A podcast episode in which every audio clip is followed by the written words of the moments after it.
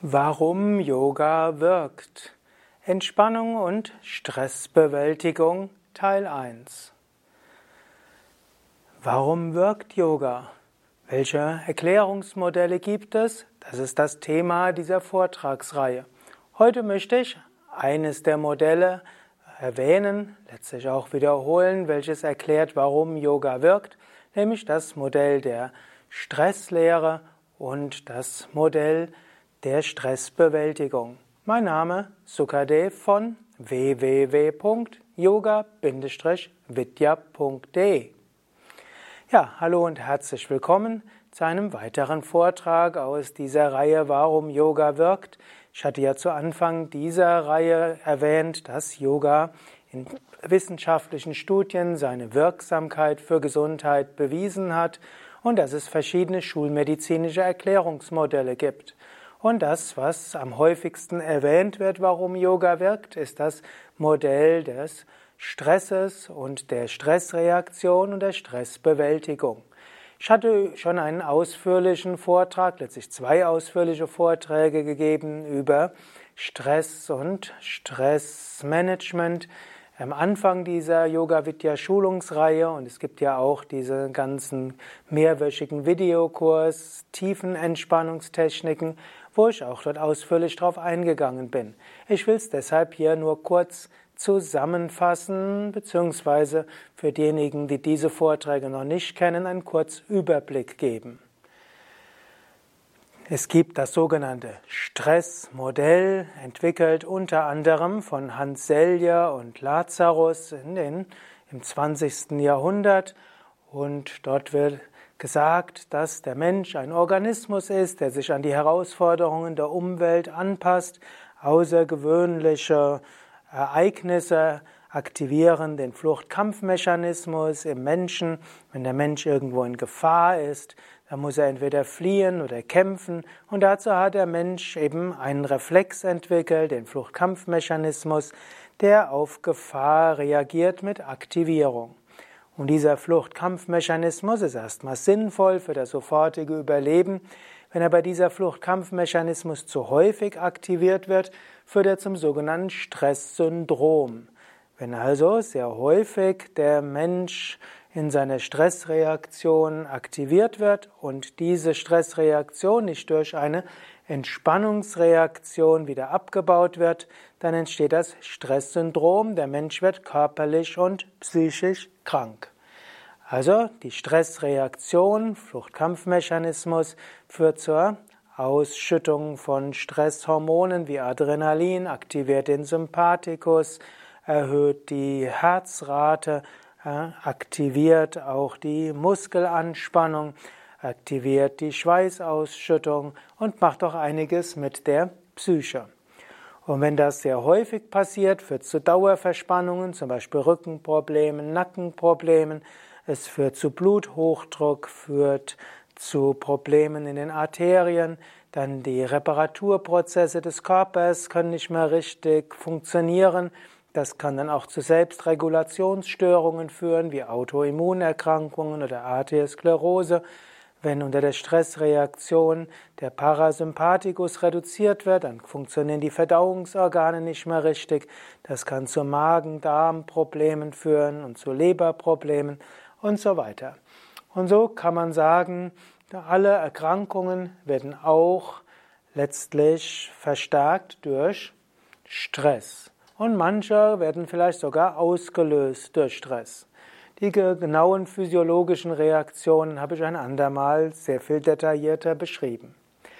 Wenn wir jetzt gesund sein wollen, dann gilt es, mit dem Stress besser umzugehen. Und dort könnte man sagen, man kann mit Lebensstilveränderungen etwas tun. Man könnte schauen, könnte ich mich vielleicht weniger Stress aussetzen. Also man könnte die Anzahl der Stressfaktoren reduzieren, man könnte zum Beispiel überlegen, wie verbringe ich meine Freizeit, welche Fernsehsendungen schaue ich oder schaue ich überhaupt Fernsehen, welche Musik höre ich und so weiter. Das Interessante ist ja, dass im westlichen Lebensstil sehr häufig die Menschen nicht nur bei der Arbeit gestresst sind, sondern sie schauen sich dann noch dazu Krimis an und Nachrichten, die immer die schlimmen Katastrophen zeigen und sie hören Musik an, die eher aufpeitschend ist und weniger entspannend ist. Und so könnte man sich entscheiden, ich reduziere die Anzahl von Stressfaktoren zunächst mal in meiner Freizeit oder man könnte auch überlegen, wie mache ich es vielleicht beim Arbeitsplatz, dass ich auch dort weniger Stressfaktoren habe. Dann weiß man auch, dass zum Beispiel auch die Ernährung eine Auswirkung hat auf den Stress. Wer zum Beispiel typische Stressernährung hat, Zucker, Fleisch, Weißmehl, dann auch hm, irgendwelches frittiertes, Zucker-Fettgemische und so weiter. Kurzfristig mag das Stress reduzieren. Es gibt ja dieses Frustessen und das Stressessen, was typischerweise Zucker-Fettgemische sind oder auch bei manchen Menschen insgesamt ungesund leben. Kurzfristig hilft's, langfristig aber greift es den Organismus an. Also könnte man lernen, eine Ernährung zu haben, die vielleicht auch hilft, im Stressfall eher runterzukommen, was Banane und Nüsse sehr gut machen könnten und den Organismus gesund halten. Oder auch, man weiß, dass Sport gut ist, mit Stress besser umzugehen, denn der Fluchtkampfmechanismus war ja ursprünglich dazu da, um körperliche Energie bereitzustellen, dass man fliehen oder kämpfen kann. In unserer modernen Gesellschaft, wenn der Chef einen schimpft, dann kann man nicht physisch fliehen oder physisch kämpfen, aber der physische Stress ist da. Wenn man also Sport macht, dann hilft das, mit Stress besser umzugehen. Oder auch ergonomische Arbeitsplatzgestaltung kann auch helfen. Wenn man schon durch den Stress ständig angespannt wird, umso wichtiger, dass der Arbeitsplatz so ist, dass er eigentlich noch zusätzlich belastet. Wie könnte hier Yoga helfen? Denn es geht ja darum, warum Yoga wirkt. Nicht, die Serie geht jetzt nicht darum, wie führt man ein gesundes Leben. Das Interessante ist, Menschen, die Yoga üben, haben eine natürliche Neigung, ein gesünderes Leben zu führen. Man könnte sogar sagen, die Yoga-Übungen führen zu einer Art Umschaltung des gesamten Organismus. Menschen, die einen Yoga üben, insbesondere wenn es der klassische Yoga ist, der Atemübungen, Entspannung und bewusstes Halten der Stellungen beinhaltet, führt das zu einer, hm, einem Zugang zu den inneren Instinkten und zu den gesunden inneren Instinkten. Im Ayurveda spricht man ja auch von der gesunden Intuition und der gestörten Intuition. Die gestörte Intuition mag das, was ungesund ist. Die natürliche Intuition mag das, was gesund ist. Und das erfahren sehr viele Menschen, die anfangen mit Hatha Yoga, dass sie plötzlich mehr Lust auf gesunde Ernährung haben, dass es ihnen leichter fällt, mehr Körperübung zu machen, zum Beispiel mehr zu Fuß zu gehen, mehr weniger Auto zu nutzen und mehr an die frische Luft zu gehen und weniger irgendwo vom Fernseher zu hocken. Und so kann Hatha Yoga, weil es die natürliche Neigung zu einem gesunden Lebensstil erhöht, hilfreich sein für Stressbewältigung, weil es zu einer gesunden Lebensstilveränderung führt. Und dieser Aspekt es sollte gar nicht unterschätzt werden. Umgekehrt könnte man sagen, der sollte, kann gar nicht hoch genug eingeschätzt werden. Ich kenne es zum Beispiel von meinen Yogakursen in den 80er Jahren, als ja das Zigarette-Rauchen sehr viel verbreiteter war als heute, dass die Hälfte der Teilnehmer, die in der ersten Stunde berichtet haben, dass sie rauchen, nach 15 Wochen gesagt hat, dass sie mit dem Rauchen aufgehört haben, sogar ohne es zu wollen. In diesem Sinne, warum wirkt Yoga? Yoga führt zur inneren Instinkten und zum Zugang zur gesunden Intuition, die Lebensstilveränderungen bewirken, die gesund sind. Und diese helfen zu einer besseren Stressbewältigung. Ein zweiter Aspekt, warum Yoga bei Stress wirkt, ist, Yoga löst die Entspannungsreaktion aus. Die Entspannungsreaktion, auf Englisch Relaxation Response genannt, ist die Reaktion, die der Stressreaktion entgegengesetzt ist.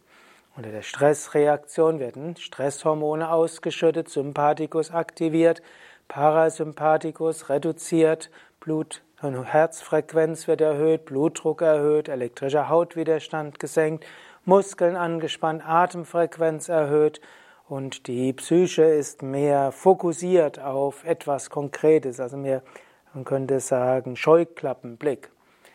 Die Entspannungsreaktion wirkt dem entgegen. Stresshormone werden abgebaut, Glückshormone ausgeschüttet, es wird der Sympathikus runtergefahren, Parasympathikus wird hochgefahren, es äh, werden die Reparaturprozesse verbessert, Immunabwehr wird verbessert, die Ausscheidung von Stoffwechselprodukten wird verbessert, die Psyche entspannt und eine größere Weite im Geist entsteht. Und diese Entspannungsreaktion ist in der Medizin, in der Psychologie umfangreich untersucht worden. Man weiß, Menschen, die jeden Tag eine tiefen Entspannung üben, leiden weniger unter Herz-Kreislauf-Erkrankungen, Bluthochdruck sinkt, Neurodermitis wird weniger sein, auch chronische Darmentzündung reduziert sich, Fibromyalgie wird weniger. Ich könnte jetzt eine ganze Aufzählung machen. Die meisten Erkrankungen profitieren, wenn man jeden Tag eine tiefen Entspannung übt, die Entspannungsreaktion auslöst. Und so können wir sagen, Yoga hat immer auch eine tiefen Entspannung und wann immer man eine Yogastunde hat mit tiefen Entspannung, wird die Entspannungsreaktion ausgelöst und das verhilft zu mehr Gesundheit. Yoga hat noch dazu besondere, ja, besondere Techniken, um die Entspannungsreaktion auszulösen. Zum einen sind die tiefen Entspannungstechniken im Hatha Yoga sehr detailliert. Im Grunde genommen die ganzen in der heutigen westlichen Medizin und Psychotherapie gängigen tiefen Entspannungstechniken stammen irgendwo auch aus dem Yoga. Das autogene Training mit seinen Suggestionen, das, die PMA mit dem Anspannen und Loslassen, der Bodyscan, das bewusste Durchgehen durch den Körper, die Fantasiereise, sich etwas vorzustellen, all das sind tiefen Entspannungstechniken aus dem Yoga. Und ein guter Hatha-Yoga-Kurs bietet den Teilnehmenden ein großes Spektrum von tiefen Entspannungstechniken an, sodass jeder, der 10 bis 15 Mal in einem Hatha-Yoga-Kurs ist, sicherlich eine tiefen Entspannung kennenlernt, die er auch zwischendurch üben kann. Warum wirkt also Yoga? Weil Yoga großartige Tiefenentspannungstechniken anbietet. Aber Entspannungsreaktion wird eben nicht nur ausgelöst durch die Tiefenentspannung, sondern Entspannungsreaktion wird auch ausgelöst durch sogenannte Kurzentspannungstechniken, ich nenne sie auch gerne Blitzentspannungstechniken. Auch darüber habe ich schon umfangreicher gesprochen und du findest das auch auf unseren Internetseiten. Geh einfach auf www.yoga-vidya.de und gib dort ins Suchfeld ein Blitzentspannung oder Kurzentspannung. Es gibt solche wie zum Beispiel tiefe Bauchatmung oder die Augen schließen und vorstellen, dass einfach nur Dunkelheit ist oder mit entspanntem Blick in die Weite schauen oder einmal kurz in einer Woge von Anspannung, Entspannung von unten bis oben gehen oder auch bewusst die Schulter mal anspannen, loslassen. Man kann zwischendurch sich immer wieder entspannen und so eine kleine Entspannungsreaktion auslösen.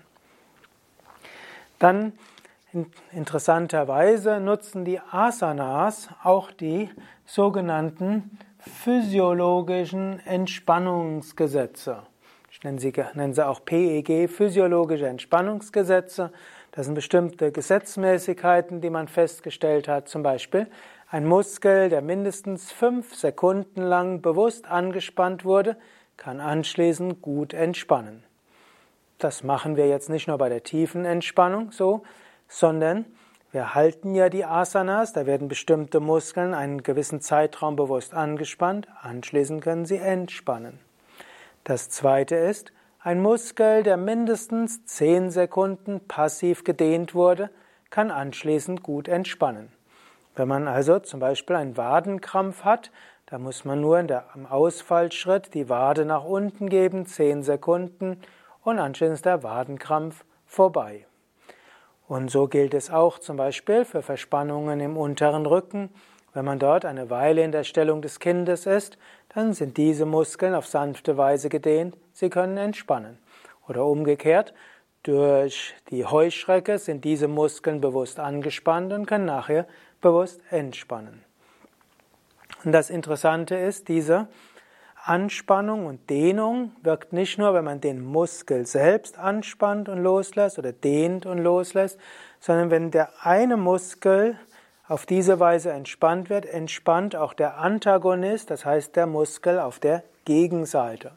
Es gibt zum Beispiel auch Verspannungen im unteren Rücken. Wenn man dort jetzt versuchen würde, den Muskel noch anzuspannen, dann würde zwar theoretisch das funktionieren, aber vorübergehend führt es zu einem Krampf, macht man also nicht.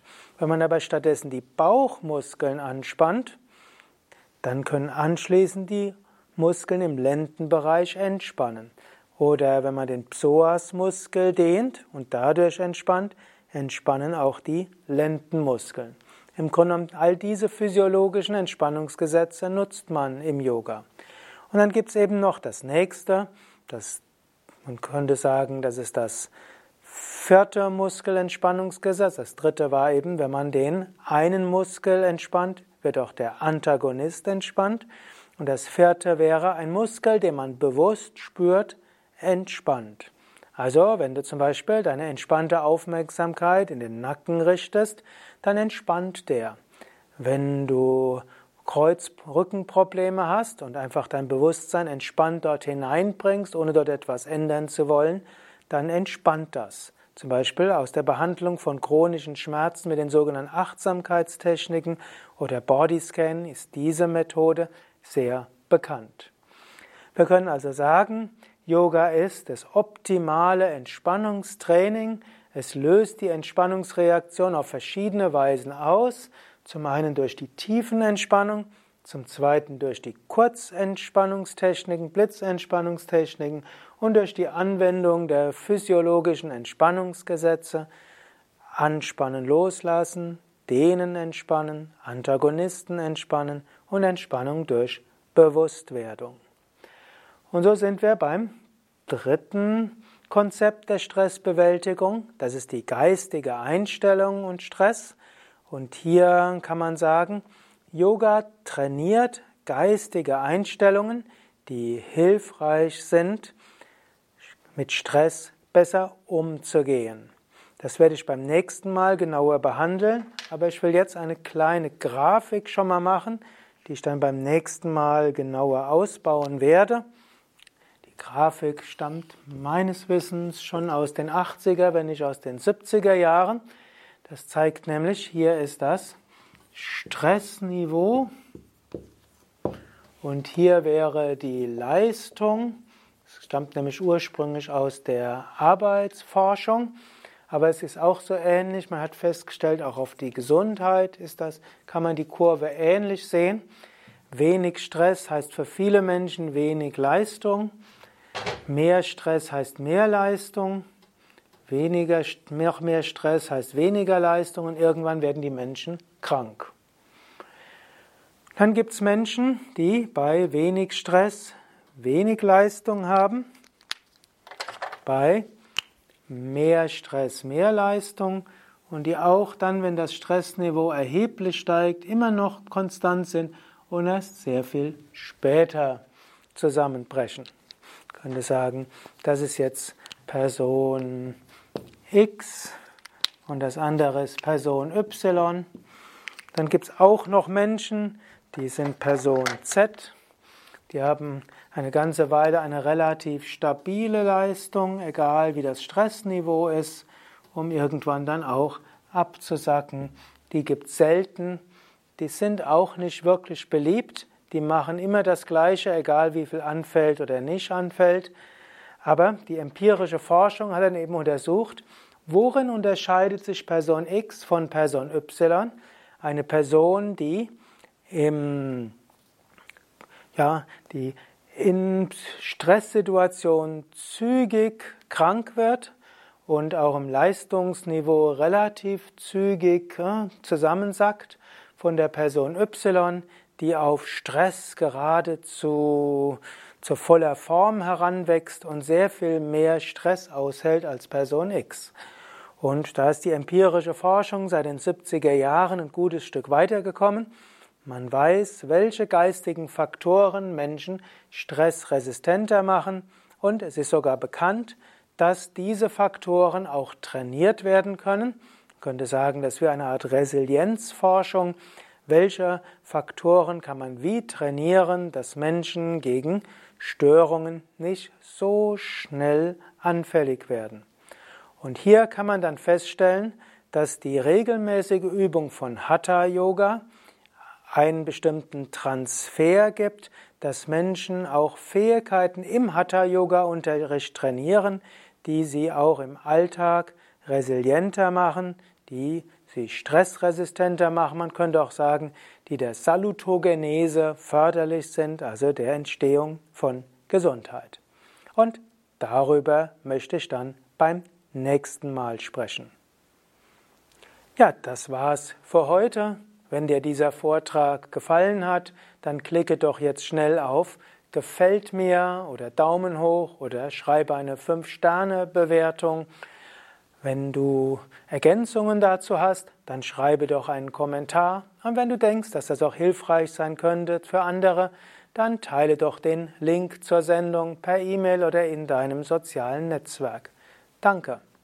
Ich möchte auch noch mal darauf hinweisen, dass es diesen Entspannungskurs für Anfänger gibt, mehrwöchiger Kurs, wo ich die verschiedenen tiefen Entspannungen und Kurzentspannungen vorstelle und wo es Anleitungen dazu gibt und wo ich die Stresstheorie und Entspannungstechniken und auch Entspannungstechniken für den Alltag sehr detailliert und praxisnah vorstelle.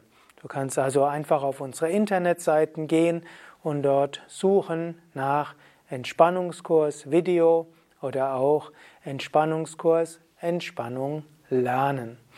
Mein Name Sukadev, Kamera und Schnitt Nanda. Wir sind von www.yoga-vidya.de. Dies war ein Vortrag aus der Reihe Entspannung und Stressbewältigung, Teil der Reihe über Warum wirkt Yoga, Teil der Reihe Gesundheitswirkungen des Yoga, Teil der Reihe Yoga Vidya Schulung, auch Begleitmaterial zur Yoga Vidya Yogalehrerausbildung. Und nochmal die Internetseite www.yoga-vidya.de. Und wenn du dich wirklich entspannen willst, dann geh regelmäßig in einen Yogakurs, zum Beispiel in den Yoga Vidya Zentren oder mach mal eine Yoga Ferienwoche mit in einem der Yoga Vidya Ashrams. Da machst du alles, was irgendwo gesund ist, entspannend ist, sich gut anfühlt, dir neue Lebensfreude und Energie gibt. Vielleicht sehen wir uns da mal.